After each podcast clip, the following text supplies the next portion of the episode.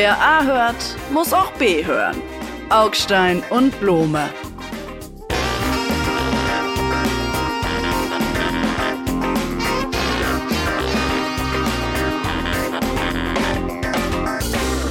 Lieber Kollege Augstein, ich erzähle Ihnen einen Schwank aus meinem Leben und das war nicht komisch.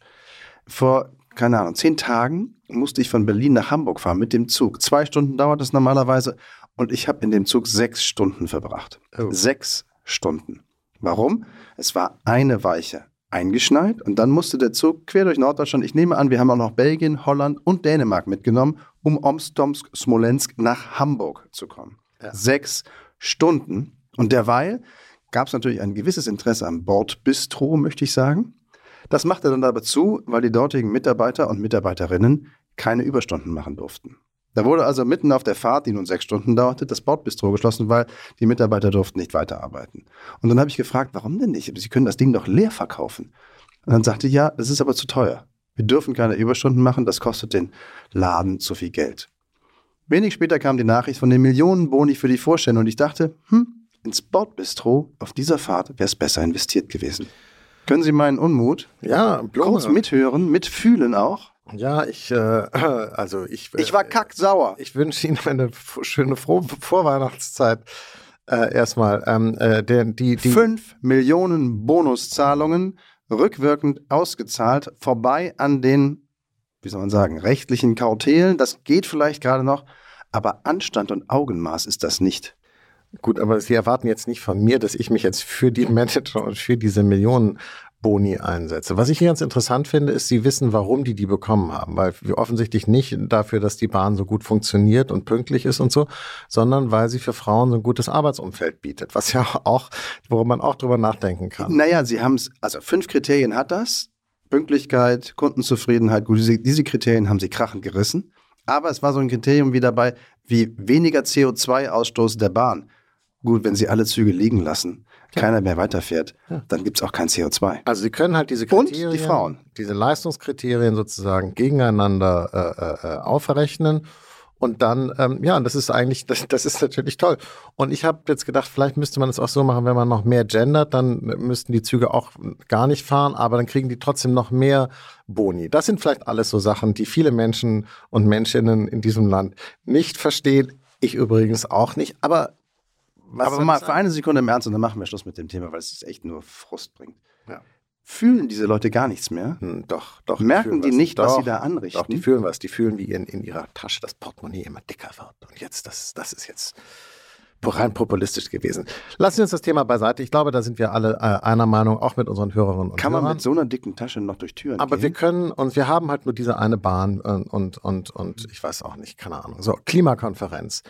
Dubai. Niemand hatte mehr damit gerechnet dass Sultan al-Jaber äh, äh, es schaffen würde, unter dessen äh, Ägide ja diese, äh, dieser Konferenz Marathon dort äh, sich abgespielt hat, es schaffen würde, ein äh, Schlussdokument hinzubekommen, ist den Leuten dann aber doch gelungen und alle sind irgendwie total begeistert und sagen, das ist jetzt der erste Schritt in die fossilfreie Zukunft wo ich sagen würde, das hätte man vielleicht äh, vor 20 Jahren schon machen sollen, aber immerhin äh, spät äh, besser als nie.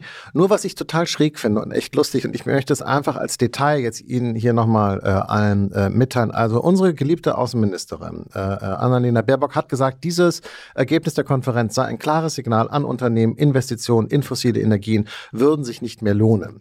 Diese Konferenz fand aber statt unter der Ägide von Sultan Al-Jaber, der äh, Chef einer großen Ölfirma ist, ADNOC heißt die, und die haben gerade äh, vor ein paar Jahren mit BlackRock und KKR Riesenplayer äh, im internationalen Kapitalgeschäft Milliardeninvestitionen klar gemacht in, ähm, ja, in, in so Pipeline-Infrastruktur.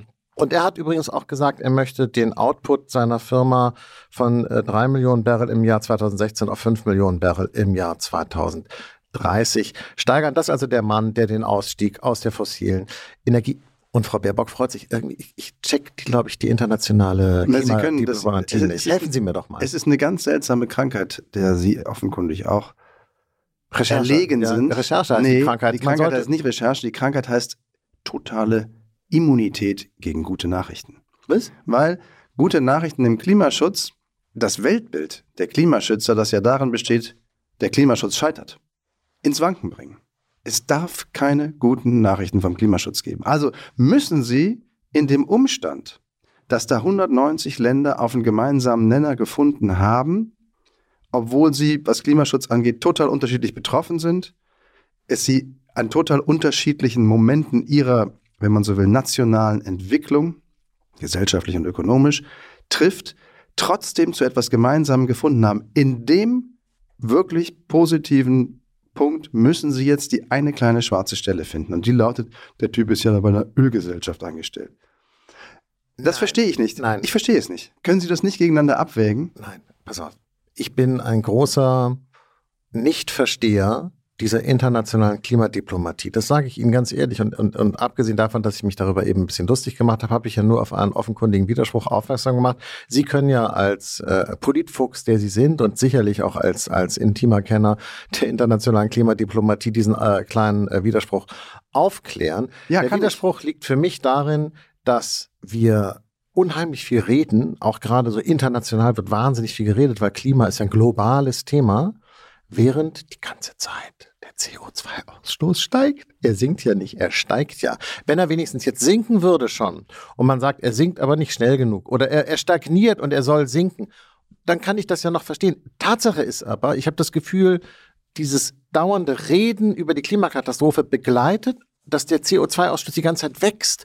Und da kann man dann schon fragen, ja, aber ist das, was ist, wie komisch irgendwie? Das Naja, ist das nicht alles eine Riesenshow? Meine, das ist Greenwashing, was wir da machen mit uns selber. Die Kli- Weltklimakonferenz ist Greenwashing. Es ist Greenwashing, weil wir Steiler so tun, geht aber nicht, oder? Es, wir tun so, das ist äh, äh, Politiksimulation. Also, noch steigen die CO2, der gesamte im globalen Maßstab gemessene CO2-Ausstoß. Ja, er steigt deutlich langsamer, als er früher gestiegen ist. Und das hängt halt auch ein bisschen damit zusammen, dass manche Länder in den Klimaschutz eingestiegen sind zu einem Zeitpunkt ihrer nationalen Entwicklung, wo sie gesagt haben, äh, dass unsere Leute verhungern, das wollen wir jetzt aber doch durch Wachstum noch vermeiden. Also bitte, wir müssen noch ein bisschen wachsen dürfen, damit unsere Menschen nicht verhungern, dass sie vielleicht auch eine Schule kriegen, ein Dach über den Kopf und so weiter. Und das bedeutet Wirtschaftswachstum mit einhergehendem CO2-Ausstoß, weil noch nicht in allen Ländern der CO2-Ausstoß vom Wachstum entkoppelt ist, was in den Industrieländern, Deutschland so vorderst, schon längst geglückt ist. Es geht also. Das heißt, sie, befinden sich auf einem Pfad, der noch den CO2-Ausstoß wachsen sieht und demnächst kippt es und dann wird er sinken und hoffentlich bis 2050, 60 auf Null gesunken sein. Was dazugehören wird, und dann reimt es sich übrigens auch auf die Pipeline-Anlage des geschätzten Kollegen Scheiches, ist, Sultan. dass man, was ist eigentlich der Unterschied zwischen einem Scheich und einem Sultan? ja, das zeigt nur, dass sie sich einfach für diese Kultur nicht interessieren. Er ist halt Sultan und kein Scheich. Das haben Sie jetzt, finde ich, für alle Hörer sehr, sehr gut beantwortet, was der Unterschied ist, indem Sie gesagt haben, es ist nicht das Gleiche. Augstein, jetzt Sie werden rot. Schade, dass wir das nicht im Film haben. Ich werde auch nicht rot. Ich musste Sie nur- können doch nicht mal schnell genug nur- googeln. Ich musste nur lachen, weil wir beide nicht wissen, wie sich der Mann ausspricht. Das ist schon peinlich, aber ich schäme mich wenigstens dafür, So, Sie nicht. Also, Okay. Ähm, es wird nämlich auch darum gehen, Kohlendioxid, das ausgestoßen wird, entsteht und ausgestoßen wird, einzufangen und im Boden zu verpressen, also aus der Atmosphäre rauszuholen oder quasi vom Übertritt in die Atmosphäre Ja. äh, nach der Bla bla Produktion. bla. Fasel, Moment. Fasel, Fasel. Mann, Mann, Und Mann, dann- jetzt kommen Sie doch mal zum Punkt. Ja, der Punkt ist doch, dass es netto null sein muss und das kann man, indem man, kann man erreichen, indem man CO2-Produktion und Ausstoß vermeidet oder, nachdem er passiert ist, das Zeug Ja. klimaneutral macht, indem man es in den Boden presst, meinetwegen oder sonst wohin. Das ist in dem Umfang, äh, möchte ich mal sehen, wie das äh, äh, möglich ist. Sie wissen auch, dass Weil das Sie nicht an den Fortschritt glauben. Doch, ich glaube schon an den Fortschritt, aber ich glaube nicht, äh, egal. Und das nächste Thema, was ich wahnsinnig lustig finde in Bezug auf diese Klimakonferenz oder lustig sozusagen in Anführungsstrichen, äh, deprimierend, traurig, tragisch, ist, dass als äh, alternative klimaschonende Energie natürlich auch die Kernkraft äh, Oh, ausdrücklich wird. gemein. Nö, ich meine, ich sag nur, also ich meine, das heißt, wir haben also die Wahl entweder äh, äh, verbrennen oder verstrahlt werden. Ich bin äh, skeptisch, was diese ganzen Darf ich Sie an der Stelle unterbrechen? Großpolitikansätze angeht. Nein, Sie können mich jetzt nicht unterbrechen, weil mir ist etwas anderes wichtiger. Ich glaube, Entschuldigung, ist im Moment in den letzten Wochen und Monaten irgendwie so ein Kerngedanke, auf dem ich immer herumkaue und, und, und, und, und äh, äh, den ich irgendwie ganz überzeugend finde. Ich glaube, dass diese Art von Klimadiplomatie und Globalgerede einen Stellvertretercharakter hat, der uns davor schützt und bewahrt, das zu tun, was wir längst hätten tun können, was hier vor Ort merkliche Unterschiede machen würde, was aber in das Leben der Menschen eingreifen würde. Und das wollen wir nicht. Ich kann einfach nur zum hundertsten Mal sagen, warum werden in einer Stadt wie Berlin, wo hier im Sommer in Berlin Mitte 40 Grad herrschen, nicht ein paar Straßen aufgerissen und man pflanzt Bäume rein? senkt die Temperatur um 10 Grad. Könnte jede, jede äh, Regierung in Berlin, die Linken, die Grünen, alle hätten das machen können. Die CDU wird es jetzt nicht tun. Warum wird das nicht gemacht? Weil man es den Leuten nicht zumuten will. Aber global geredet, das mutet man uns zu. Checken Sie, worauf ich hinaus will? Ja, natürlich. Ich glaube nur nicht, dass gar nichts geschehen ist. Sie können mit der Bewaldung von Städten voranschreiten oder Begrünung von Fassaden, darüber mache ich mich gar nicht lustig, das ist sicherlich ein wichtiger Punkt. Nur wehre ich mich gegen den Eindruck, dass hier noch nichts geschehen sei. Erstens wird hier gerade eben erst noch einmal der Preis für CO2, also das Tanken an der Tankstelle, das Heizen mit Gas und Öl, noch einmal verteuert durch diese Bundesregierung. Da kommen wir gleich noch drauf. Es ist schon massiv verteuert worden. Der Verbrauch ist schon radikal zurückgegangen in den letzten 30 Jahren. Der Benzinverbrauch, äh, äh der CO2-Ausstoß. Die Autos verbrauchen Stopp. weniger Energie? Der, der CO2-Ausstoß ist schon drastisch zurückgegangen, nämlich um 40 Prozent. Aber doch nicht im Verkehrssektor, Mann. Das wissen Sie doch auch. dass der Verkehrssektor ist das größte Problem. Und das mit dem, nein, das mit dem CO2, mit dem Benzin und Diesel, das ist auch ein echt ein ärgerliches Thema. Weil sie machen es für die Leute zwar immer teurer, geben ihnen aber auf der anderen Seite gar keine andere Möglichkeit. Die Pendler kommen halt nur mit dem Auto ja, in die Stadt, weil die Bahn immer noch nicht funktioniert. Das ist, es ist ein großes Verarschungsprogramm. Das ist das, was einen daran auch so ärgert. Augstein, Sie waren, hatten ja eben die These aufgestellt. Nur mal schön der Reihe nach. Und ganz ruhig. Die These aufgestellt, es ist noch gar nichts passiert, noch nicht einmal die Straßen werden aufgerissen, um Bäume zu pflanzen. Und dem habe ich widersprochen mit ein, zwei, drei Fakten, die zum Beispiel dazu geführt haben, unterm Strich, dass Deutschland 2022 seine Klimaziele erreicht hat. Achtung, erreicht hat. Und darum ist es eben nicht Greenwashing und Gerede, sondern zumindest in der Übersetzung in reale Politik in Deutschland wirklich anfassbar, mitunter auch außerordentlich schmerzhaft. Und jetzt können wir über die Frage reden, wird genug investiert in den öffentlichen Nahverkehr und äh, werden genug Straßen aufgerissen, um dann äh, Wacholderbüsche zu pflanzen? Ich weiß nicht was. Aber ich bin so überrascht, dass die Debatte mit engagierten Klimaschützern immer bei dem Punkt beginnt, beginnt, es ist noch nichts passiert, wir haben fürchterlich gesündigt, wir müssen jetzt aber mal richtig faktisch was machen. Und dann kann man antworten, ja, aber es ist doch schon eine ganze Menge ja. passiert. Vielleicht zu wenig, aber nicht nichts. Ja, wie gesagt. Was ist das für so eine Selbstgeißelungsmodus? Na, nicht, ich bin, im, im, Sie missverstehen mich komplett. Ich bin im Gegenteil von Selbstgeißelung. Ich glaube, das, was wir hier machen, ist ein Selbstgeißelungsprogramm, um uns ein gutes Gewissen zu machen. Und in Wahrheit funktioniert es aber nicht. Wenn Bäume gepflanzt werden in der Friedrichstraße, da bin ich dabei. Da nehme ich die Schaufel und freue mich und helfe mit. Und Sie auch. Aber dann fahren die Fahrradfahrer auf der Friedrichstraße immer an den Baum. Zwischen den Bäumen hindurch, genau, selber schuld. Also nächstes Thema. Das bisschen Haushalt macht sich doch allein, sagt mein Mann. Kennen Sie noch Johanna von Kotschian? Und in welchem, Jahr? Noch, in welchem Jahr? Sie sind doch eine Generation. In welchem Jahr? War auch schon 64, 58, ich weiß 1977. Mama mia. 77? Ja. Da waren Sie ja schon 15. Da hätte ich fast schon wählen dürfen. Mit 15. Das stimmt gar nicht, da war ich 14. So. Okay. Okay. Haushalt, ähm, Das Haushalt, ja. Und wir kamen ja gerade von Klimaschutz und dem Verteuern des CO2-Ausstoßens. Äh, das ist jetzt übrigens auch die ganze Lösung, die die geschätzte Bundesregierung, äh, vertreten durch den geschätzten Bundeskanzler und seine beiden Vizekanzlers, den Robert und den Christian, gefunden haben, um Männer. größere Teile des Haushaltsloches zu schließen, zumindest für das kommende Jahr 2024. Also es wird halt tanken, fahren, Strom verbrauchen, heizen, teurer. Und zwar nicht unerheblich teurer. Ja, weil statt zu kürzen hat man die Einnahmen erhöht. Also man hat nicht so. das Geld durch Streichungen sich geholt, sondern durch Mehreinnahmen. Ich finde Verstehen Sie das? Ja, der parlamentarische Geschäftsführer der CDU hat gesagt, äh, bei 450 Milliarden Haushalt kann es ja wohl nicht so schwer sein, 17 Milliarden zusammenzukratzen. Klingt für mich irgendwie einleuchtend. Offenbar ist es aber so schwer. Hexenwerk hat er übrigens gesagt, Hexenwerk. Denn sonst wäre es ja nicht so ein Riesengewese drum gewesen, oder? Ja, und das finde ich zeigt, wie runtergerockt diese Bundesregierung ist, in der zugegeben, sehr komplizierten Dreierkonstellation aus eben Grünen, FDP und SPD. Denn die Einnahmen zu erhöhen, das hat dann am Ende die FDP zugestanden. Letztlich sind es Steuererhöhungen, wenn man so will, denn an bestimmten Stellen gab es vorher keine Besteuerung und da wird es jetzt welche geben, wie zum Beispiel beim Diesel für Bauern oder beim Diesel insgesamt. Da steigt die Steuer dann, die steuerliche und Abgabenbelastung. Es ist die einfachste aller Lösungen nach mehr Schulden machen. Das immerhin hat man zumindest weitgehend vermieden, finde ich gut. Und dann ist man aber auf der zweiteinfachsten Lösung hängen geblieben und die Leute, na gut, dann drehen wir halt an der Einnahmeschraube. Also dieser Staat hat kein Einnahmeproblem, das hatte er auch vorher schon nicht. Er hat ein Ausgabenproblem, weil er nicht mehr stoppen kann, weil er nicht mehr sagen kann, dies und das machen wir nicht. Ein paar Klimaschutzprogramme sind über vier Jahre gestrichen und gestreckt worden, nicht schlecht.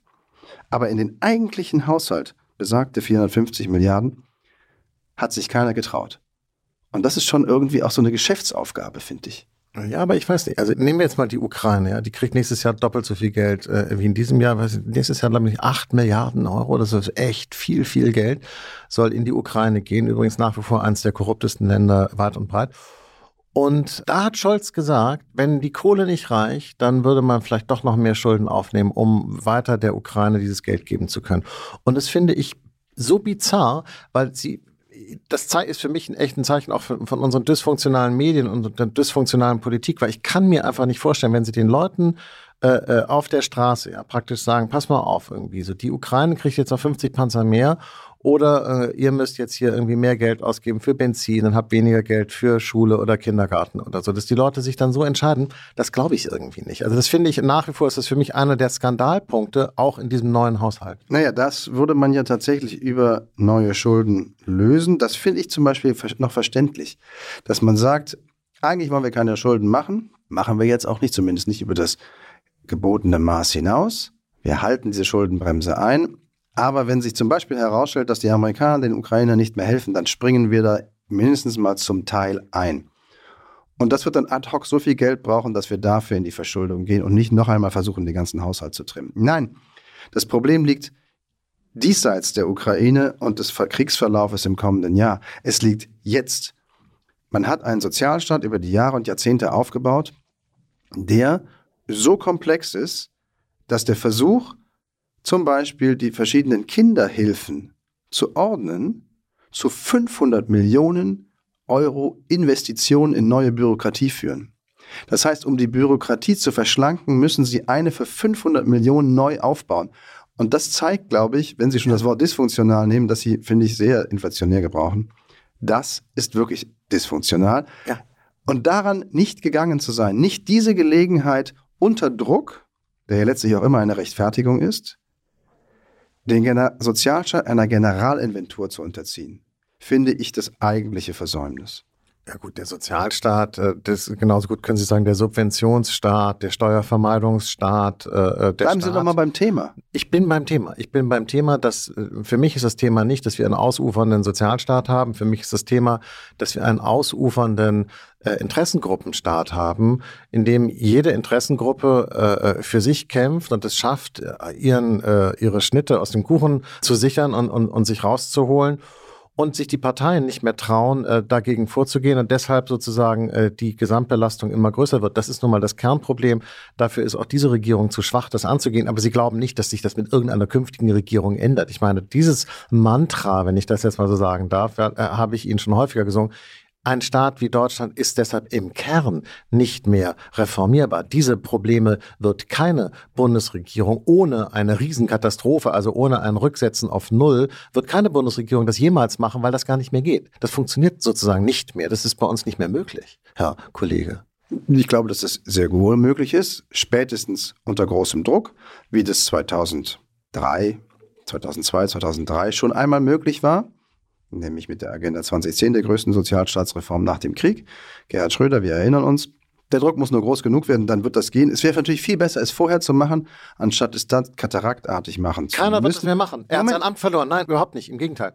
Es ist ein ganz wichtiger Punkt, dass Sie Gerhard Schröder erwähnen. Der Mann, dessen Namen heute ja gar nicht mehr ausgesprochen darf, das ist ja ein bisschen wie bei Lord Voldemort bei Harry Potter sozusagen. Schröder hat sich geopfert für diese Reform. Ach. Merkel hat 16 Jahre lang sich nicht geopfert für irgendeine einzige Reform, obwohl sie natürlich sehr genau gewusst hätte, was man alles hätte machen müssen im Sozialstaat, bei der Klimakatastrophenvermeidung. Und es hat sie sehr schön umgangen und ist deshalb ein und andere Mal wiedergewählt worden. Was glauben Sie, was die Lehre ist, die künftige Politikergeneration aus diesen beiden Kanzlerbiografien ziehen werden? Man wird sagen, ich mache es so wie Schröder und opfere mich für das Gute, Wahre, Schöne, oder ich mache es so wie Merkel und halte einfach vier Legislaturperioden durch wir müssen jetzt nicht nochmal bei Merkel einsteigen, aber die Rente mit 67, die, wir reden die über, weitere über die sehr, Politik in Deutschland, Herr ja, Kollege. Die weitere Blome. sehr große Sozialstaatsreform, Rente mit 67, die jetzt das Rentensystem zum Glück stabilisiert hat, das ist Angela Merkel und Franz Müntefering, große Koalition unter Angela Merkel. Also auch damals unter Merkel ist sowas möglich gewesen, weil es dann irgendwann unabweisbar wurde. Und von wegen Mehrheiten und wie wenig kann man gegen welche Gruppen antreten. Die SPD hat sich jetzt im Nachgang zu dieser Haushaltseinigung dafür selbst gelobt, dass sie den Sozialstaat verteidigt habe. In Wahrheit verteidigt hat sie die Sozialstaatsempfänger und ihre Interessen. Wen sie preisgegeben hat, das sind die Sozialstaatsbezahler. Und das waren mal ihre Wähler. Also, wenn man sagen würde, dieses Mal schützen wir die, die es finanzieren, statt die, die profitieren, dann wäre man doch eigentlich auf Seiten der Mehrheit. Das verstehe ich nicht. Also warum kapriziert sich die SPD auf die kleinere Gruppe der Sozialleistungsempfänger? Äh, wie war das jetzt eben eine Frage, Herr Kollege? Ich, warum sich die SPD für die Sozialempfänger, die Transferempfänger einsetzt? Weil es die sozialdemokratische Partei ist, Sie erinnern sich, und nicht die liberale Partei oder die grüne Partei? Witzig. Ich dachte, es wäre die Arbeiterpartei. Das ist aber, da haben, da, da, da würde ich sagen, dann waren sie aber schon, dann waren sie irgendwie so wie Rip van Winkel in so einem hundertjährigen Schlaf. Das ist die SPD schon lange nicht mehr. Sie ist nicht die Partei, die die Interessen der Arbeitnehmer vertritt. Sie ist und zwar die, die steuerzahlenden und abgabenzahlenden Arbeitnehmer. Pass das ist ja interessant. Was wir hier sehen, und das, deshalb, das hatten wir in der Großen meine, Koalition, hören Sie mir doch zu, das hatten Sie in der Großen Koalition, das haben Sie im Prinzip in dieser Koalition auch, die ist ja in Wahrheit auch nur eine große Koalition. Mann, die, ob Sie jetzt SPD und CDU zusammenlegen oder ob Sie SPD und Grüne und, und Liberale, die ja quasi zwei Seiten der gleichen bürgerlichen Medaille sind, zusammenlegen, ändert doch eigentlich nichts. Das sind doch beides große Koalitionen. Und das sind beides große Koalitionen, die auf der einen Seite die Interessen der, der Transferempfänger vertreten und auf die anderen Seite die Interessen sozusagen der, der Steuerzahlenden und der Unternehmen. Dass das natürlich nur durch eine Aufblähung von Haushalt und Schulden funktioniert, ist doch irgendwie klar. Wir leben in, immer noch in Zeiten der großen Koalition. Das haben Sie gar nicht mitbekommen. In der Logik, wenn man dieses Wort darauf anwenden sollte wirklich in dieser ihrer Logik wäre alles eine große Koalition, außer die Alleinherrschaft der AfD.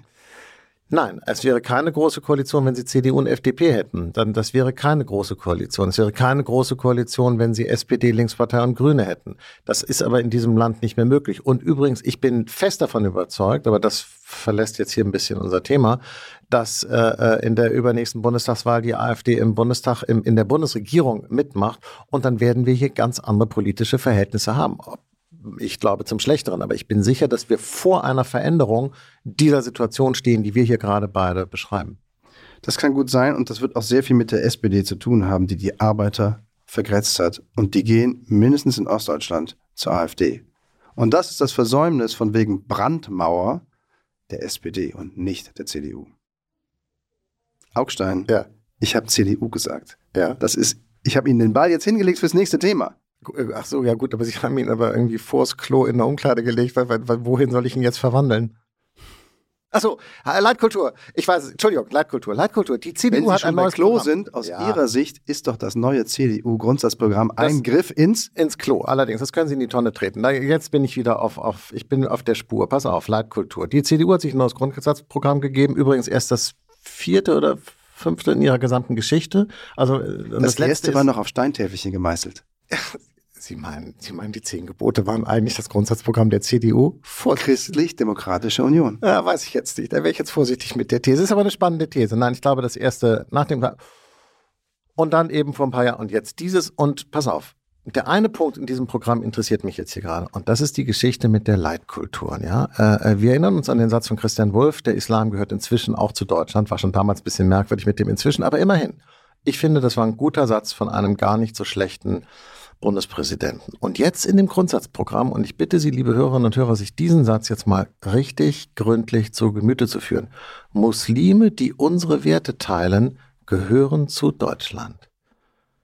Denk, denk, denk, denk, denk. Wenn von unseren Werten die Rede ist, dann gehören also die Muslime, die sie teilen sollen, offenbar nicht dazu, denn es sind ja unsere Werte und nicht die von den Muslimen. Das heißt also schon in diesem Satz, der so tut, als wäre er so ein inklusiver Satz, ist in Wahrheit eine Trennung drin, mit denen, ich weiß nicht, wie viele Millionen Leute, die in nee. Deutschland leben und einen Pass haben, rausgeschmissen werden. Es ist zum Kotzen und ich bin der CDU fast dankbar, das zu machen, denn sie ist eine nicht wählbare Partei. Liebe Grüne, falls ihr mit denen nochmal koalieren wollt, überlegt euch das ganz genau. Die CDU zeigt jetzt ihr wahres Gesicht. Eigentlich muss man den Kollegen dankbar sein. Mm, das Problem ist, dass man den Satz in der Tat missverstehen kann, wenn man möchte. Sie möchten also erkennbar. Und das bezeichnet eine Schwäche dieses Satzes. Prost. Wenn man es richtig sieht. Gelächter im Saal. Nein. Schenkelklopfen im Saal. Wenn man es richtig sieht, geht es darum, dass Muslime, die neu und im Moment in großer Zahl zu uns kommen, diese Werte bitte respektieren, sonst sollen Sie sich bitte ein anderes Land suchen. Sie meinen, ach so, Sie meinen, die Leute, die das CDU-Grundsatzprogramm geschrieben haben, die können einfach nicht so gut formulieren? Ist es das, was Sie sagen wollen? Dann sollten Sie aber auch nicht das Land regieren wollen, weil wenn man die deutsche Sprache nicht beherrscht, so können Sie auch, auch ein wichtiger Punkt. Deutsche Sprache beherrschen, wichtiges Integrationsziel für die Leute von der CDU-Grundsatzkommission. Hallo, die haben doch, warum, warum machen sie das jetzt? Sie wissen ganz genau, dass die natürlich genau das schreiben wollten, was sie geschrieben haben. Die sind doch nicht blöd. Muslime, die unsere Werte teilen, gehören zu Deutschland. Das heißt, sie setzen voraus, dass Muslime per se erstmal nicht zu Deutschland gehören. Nein. Sie setzen voraus, dass zu Deutschland gehört, wer hier hinzutritt und dann neu also zu Deutschland gehört, weil er nicht hier geboren ist, weil er nicht hier schon seit 150 Jahren lebt, der bitte diese Werte von Anfang an teilen möge. Das ist Realsatire, was sie machen. Nein. Also der Moslem in Indonesien, der Moslem in Indonesien, der in Indonesien lebt und dort auch weiterhin leben möchte, der unsere Werte teilt, gehört er also auch zu Deutschland, weil er unsere Werte teilt? Nein, er gehört dann zu Deutschland, wenn er hierher möchte. Das haben die aber nicht geschrieben. Machen Sie Verarschung gerade? Nein. Liebe Hörerinnen und Hörer, können Sie uns bitte Leserbriefe schreiben und ich, ich checke es Stopp nicht. mal. Dieses Grundsatzprogramm steht doch in einer Diskussion, Umfeld, in einer, wie soll man sagen, Lage, die im Moment zeigt, dass die Zuwanderung, zumindest der Asylsuchenden, ganz, ganz überwiegend aus muslimisch geprägten Ländern kommt. Aus kulturell jetzt auch nicht, wenn man so will, Granaten super fortschrittsmäßig muslimisch geprägten Ländern. Nems, Afghanistan, Syrien und der Türkei, Teilen der Türkei. Und zu schauen, wie viel Veränderung die Gesellschaft in Deutschland bereits in den letzten Jahrzehnten durch Zuwanderung genommen hat und zu sagen, hm, wir wollen jetzt mal etwas auf die Bremse treten beim Tempo dieser Veränderung und darum möchten wir gerne, dass Zuwanderer, insbesondere aus muslimisch geprägten Kulturen, unsere anders als muslimisch geprägte Kultur hier akzeptieren und sich ihr anpassen.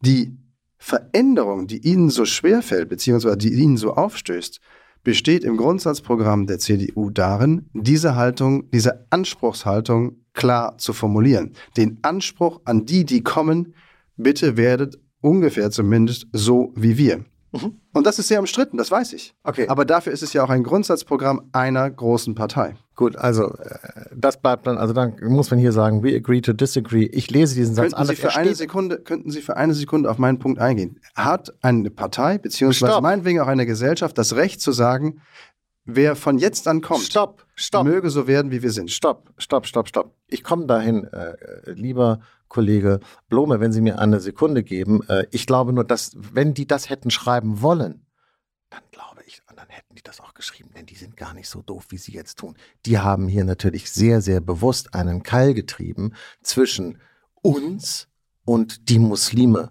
Und da würde ich sagen, irgendwie in einem Land, was ein Einwanderungsland ist, wo ein was Viertel der Leute inzwischen den sogenannten Migrationshintergrund hat, ist das einfach krass. Und ich kann es auch aus Sicht der CDU nicht verstehen. Nein, die wollen doch gewählt werden. Und die meisten dieser, dieser ganzen Muslime, die hier wählen dürfen, sind ja im Prinzip strukturkonservativ. Das sind alles CDU-Wähler potenzielle, die hier einfach mal kurz ausgemeindet wurden. So, Punkt. Erster Punkt. Zweiter Punkt. Nee, dann lass mich auf den ersten Punkt noch eingehen. Na, ich dachte, ich, dann, dann, dann treibe ich es ein Stück weiter auf die Spitze. Die Gesellschaft in Deutschland hat sich ja schon durch Zuwanderung, durch Migration und Migrationshintergrund massiv verändert. vollkommen d'accord. Darf eine Partei, noch dazu rechts von der Mitte, mit einem C für christlich, im Namen behaupten, wir finden das, diese Veränderung bis zu einem gewissen Grad gut. Mehr davon möchten wir nicht haben. Wir möchten jetzt einmal die Pausentaste drücken oder zumindest schwerpunktmäßig aufs Bremspedal treten, was die gesellschaftliche Veränderung durch Zuwanderung betrifft. Oder muss sie akzeptieren, Zuwanderung gibt es immer, deal with it. Herr Blome, nein, die Gesellschaft muss überhaupt nicht akzeptieren, dass sie sich in ihrem Kern durch Zuwanderung verändert. Finde ich überhaupt nicht, denn die Gesellschaft äh, äh, hat sich bestimmte Regeln gegeben. Und da bin ich genau an dem Unterschied zwischen mir und der CDU. Ich rede von Regeln und Rechten und Pflichten und Sie reden von Werten. Und es hat auch einen Grund, dass Leute wie Sie und das CDU-Grundsatzprogramm von Werten reden und ich von Regeln, Rechten, Pflichten. Denn Regeln Rechte und Pflichten sind absolut klar definierbar und darüber können Sie streiten und das können Sie festmachen und da gibt es Gerichte und da gibt es Stellen, die darüber sprechen und so. Werte ist ein wolkiger Begriff, mit dem Sie machen können, was Sie wollen und die CDU benutzt den Begriff zum Spalten und das ist einfach eine Sauerei und deshalb, Entschuldigung, wir sind ja hier unter uns, ist es eben im Kern doch eine ausländerfeindliche Schweinepartei und man kann es hieran sehen. Und das Perverse ist, dass sie sich versucht, an der AfD ranzuschleimen und es wird ihr um die Ohren fliegen. Werte bedeutet gerade mal gar nichts. Denn Werte, wenn Sie das ernst nehmen, Sicherheit ist ein Wert und Freiheit ist ein Wert, oder? Die stehen aber in einem Kontrast Anstand, miteinander. Anstand Na sowas, was bedeutet Wert, das? Ja, was heißt das? Ach, die Muslime sind nicht anständig. Das habe ich doch nicht gesagt. Das hat doch ah, Augstein. Das ist jetzt echt. Nein, selbst unter das Wort Wert, Niveau. Das Wort Wert bringt Sie nirgendwo hin. Das Wort Wert ist ein nicht diskutierbares Wort. Ich sage nochmal: Sicherheit ist ein Wert und Freiheit ist ein Wert. Die können auch in Widerspruch stehen miteinander, die Werte. Na sowas und was jetzt? Das heißt, da müssen Sie zu einer äh. Werteabwägung kommen. Wo, wie funktioniert das? Durch Gesetze. Wir haben Gesetze in diesem Richtig. Ich möchte wer deshalb, also, wer hierher kommt, soll sich an die Gesetze halten. Das ist meine, mein Anspruch. An die Leute sollen sich an die Regeln halten. Welche Werte sie vertreten, ist Privatsache. Ich bringe es Ihnen auf den Punkt. Wenn ich, Ihnen jetzt, wenn ich jetzt gar nichts mehr sagen würde, dann würden Sie einfach die nächsten 20 Minuten durchreden, kann es sein? Ja, weil es mich offensichtlich echt ärgert. Ich hätte nicht gedacht, dass wir so einen Rückschritt, so einen zivilisatorischen Rückschritt wie dieses Grundsatzprogramm nochmal erleben werden. Vielleicht darf ich für eine Sekunde auf die Frage eingehen, ob Werte spalten und ob es das bessere oder schlechtere Wort im Vergleich zu Regeln ist. Ich glaube, das können Sie gar nicht voneinander trennen. Und natürlich gibt es weit mehr Werte als die zwei, die Sie aufgezählt haben. Einer wäre noch Freiheit, ein anderer wäre Anstand, Fairness, Nächstenliebe, whatever. Und ja, kodifiziert für den Alltag sind sie in der Straßenverkehrsordnung namens Gesetzbuch. Stimmt schon alles. Aber sich nur an die Gesetze zu halten, glaube ich, hält die Gesellschaft noch nicht zusammen. Es braucht einen gemeinsamen Nenner und vielleicht ist Werte ein unbeholfenes und Sie haben recht, mitunter auch etwas schwammiges Wort. Und trotzdem schwingt da etwas mit, wo, bei dem wir alle wissen, was in Wahrheit gemeint ist. Und wenn wir jetzt den anderen Begriff noch dazu nehmen, Leitkultur, haben Sie neben Werte, Regeln, Kultur sogar so einen Dreiklang ausbegriffen. Und in dem Grundsatzprogramm der CDU, der, was sagten Sie, Säuischen Schweinepartei, ist der Begriff Leitkultur quasi aus den Nuller, 90er Jahren wieder auferstanden. Das hat ein bisschen wahrscheinlich auch mit der Traumatherapie von Friedrich Merz zu tun. Aber der Begriff ist wieder da und ich finde selbst diesen Begriff gar nicht mal so falsch. Als Idee davon, was die CDU sein möchte und welchen Beitrag zum Gesamtkonzert sie liefern möchte. Aber ich teile zum Beispiel mit Björn Höcke, mit Bernd Höcke heißt er, mit Bernd Höcke teile ich, glaube ich, gar nicht so viele Werte. Also den würde ich zum Beispiel nicht einbürgern. Was soll dieser Unsinn? Das ist doch Quatsch. Ich, ein freies Land bedeutet doch für mich, dass ehrlich gesagt, welche Werte jemand hat, es geht mich überhaupt nichts an. Das sind seine Privatsachen. Ich möchte, dass die Leute sich an die Gesetze und an die Regeln halten und auch an die Prinzipien des Umgangs. Ja, das ist auch, auch also es gibt ja auch nicht geschriebene Regeln, an die man sich gefährlich so. zu halten hat. Bin ich völlig Ihrer Meinung. Aber Werte oder Gesinnung, nächster Punkt, äh, dann die Leute sollen alle unterschreiben das Existenzrecht Israels irgendwie. Ja gut, äh, kann man unterschreiben, aber äh, wie unsere Antisemitismusbeauftragten das verstehen, ist das dann sozusagen äh, Israel als jüdischer Staat. Wenn sie dabei sagen, ich bin für die Einstaatenlösung, dann geht das schon nicht mehr als jüdischer Staat. Das haben sie schon bla bla bla bla bla. Worauf ich hinaus will, ist, sie sind bei ganz vielen Themen, rutschen sie ab in eine, in eine perverse Gesinnungsprüfung von Individuen und von Menschen, die im Grunde das Gegenteil von Freiheit ist. Das heißt, unter dem Rubrum der Freiheit machen sie genau das Gegenteil. Sie, sie, sie schrauben die Leute in einen Schraubstock. Das ist unwürdig. Es ist auch unwürdig für ein Land wie dieses. Wir haben ein fantastisches Grundgesetz. Lassen Sie uns die Leute meinetwegen ein Eid ablegen auf das Grundgesetz. Bin ich voll dabei. Finde ich völlig in Ordnung. Das können wir in der Schule meinetwegen machen. Habe ich, jeder soll das machen. Bin ich dabei. Wenn Sie mit Ihren schwimmeligen Werten kommen, wird mir ganz anders. Ich sage Ihnen ein anderes Beispiel, dass Werte eben doch funktionieren könnten und zwar und funktionieren müssen jenseits von juristischen Regeln, Gesetzen, Verordnungen. Was machen Sie mit einem jungen männlichen Schüler, der seiner Lehrerin nicht die Hand geben will, weil das irgendwie nicht vorgesehen ist in seiner Kultur? Das können Sie gesetzlich nicht erzwingen. Also das gute Handgeben Gesetz hat Frau Giffey noch nicht erfunden. In Aber der Corona-Zeit durfte man nicht die Hand geben. Da galten dann die Werte Oh. nicht. Oder wie? Nein, das ist mir zu blöd. Es ist, ich habe auch keine Lust auf diese, auf diese Sonderspezialsituation irgendwie. Da würde ich sagen, da muss halt die, die Toleranzerziehung in der Schule da verbessert werden. Dann kümmern sie sich halt darum, dass dem Typen klar gemacht wird, dass Frauen genauso viel wert sind wie Männer. Genau. Das ist ja alles, was ich sagen möchte. Ja, das ist auch. ein Wert, den Sie aber gerichtlich, gesetzlich kaum erzwingen Hat können. offenbar dann in der Erziehung jetzt- nicht so funktioniert. So, Ja, aber auch vielleicht in der sozialen Vermittlung. so. Das, ja, das ist eine gesellschaftliche jetzt- Aufgabe. Moment. Bin ich dabei. Jetzt haben wir offenkundig eine Gruppe, gleich welcher Provenienz, die hat also Probleme, sich äh, mit diesen grundständigen Werten, Verhaltensweisen gemein zu machen, die zu befolgen. Und das setzt die Gesellschaft insgesamt unter einen gewissen Druck.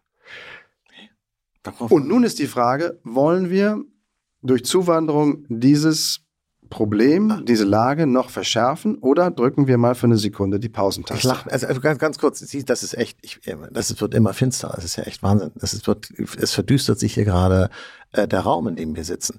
Sie wollen im Ernst darauf hinaus zu sagen, es kommen einfach keine Muslime mehr ins Land. Ja, dann, das ist, dann ist ja Alice Weidel ja schon längst Kanzlerin.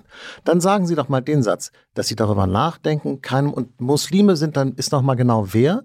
Jeder, der sagt, ich bin ein Moslem oder jeder, der aus so einem Land kommt, wo die muslimische Kultur prädominant ist. Und das entscheiden Sie dann jeweils.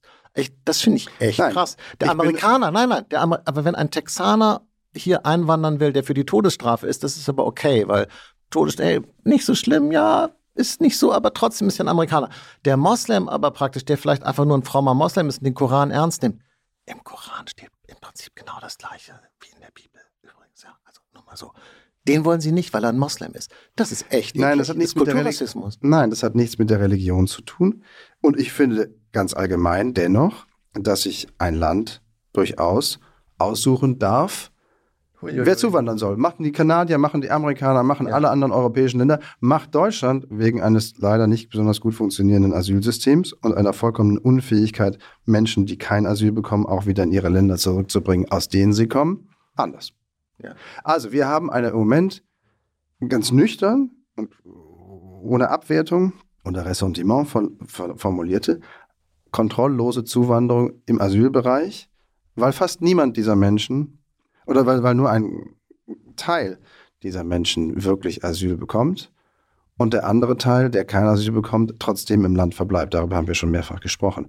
Und das setzt die Gesellschaft unter Druck und warum auch immer sind die Hauptländer, aus denen diese Menschen kommen, nun einmal muslimisch geprägt. Dafür kann ich auch nichts. Das könnte vielleicht, dann gucken Sie doch einfach mal auf die Landkarte, Mann. Das liegt daran, wie wir hier geografisch liegen. Das ist im Prinzip ein historischer Zufall. In Amerika ist das anders. Da sind die ganzen Zuwanderer alle katholisch. Also, was wollen Sie mir denn jetzt hier gerade erzählen? Hä? Hä? Das ist jetzt nicht Ihr Ernst. Das ist, das ist aber die Realität, in der wir leben. Und dann sage ich nochmal, was Sie im Prinzip sagen, das ist so, das ist echt, ich finde es echt irre. Ich meine, jetzt lerne ich Sie noch mal hier kurz vor Weihnachten noch mal ganz neu kennen. Herr Blome, können wir das kürzer machen? Sie wollen im Prinzip einfach gar keine Zuwanderung mehr. Denn Dänen gibt es hier nicht so viele, die hier rein wollen. Die Russen wollen sie sowieso nicht mehr haben, weil das sind alles imperialistische äh, Kriegstreiber. Und die anderen, die hier kommen könnten, das sind halt nun mal alles Muslime, weil die kommen entweder aus Afrika von Süden oder sie kommen aus Südosten, aus dem arabischen Raum im weitesten Sinne. Das heißt, sie wollen einfach keine Zuwanderung. Natürlich brauchen wir Zuwanderung. Und wie das Gesetz ist formuliert, das Sie bejubelt haben, das Fachkräftezuwanderungsgesetz, wir würden uns gerne die Menschen aber aussuchen. Ja, diesen Anspruch erhebt dieses Land, das finde ich ja vollkommen zu Recht. Die andere Form von Zuwanderung, die wir im Moment haben, A, Kriegsflüchtlinge, dagegen wird man aus humanitären Gründen Ja. nichts machen können. B, Asylzuwanderung, die aber nicht ins Asylsystem führt, weil eben so viele abgelehnt werden, weil sie offenkundig keinen Asylgrund haben, zumindest keinen, der in unserem Grundgesetz steht, ist eine unkontrollierte und davon hätte ich gerne weniger. Ja, Ja, aber pass auf, da sind wir doch in einer vollkommen, guck mal, und jetzt fühle ich mich Ihnen auch gleich schon wieder viel näher und bin auch schon wieder ganz befriedet.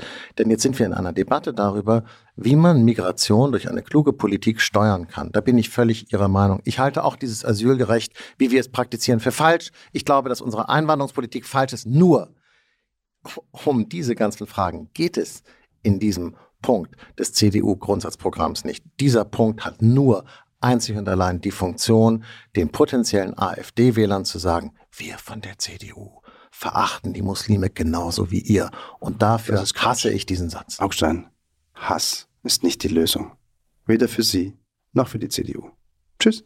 Bis Weihnachten ist ja noch zwei Wochen. Bis dann habe ich mich beruhigt. Tschüss. Ist nur noch eine Woche, Sie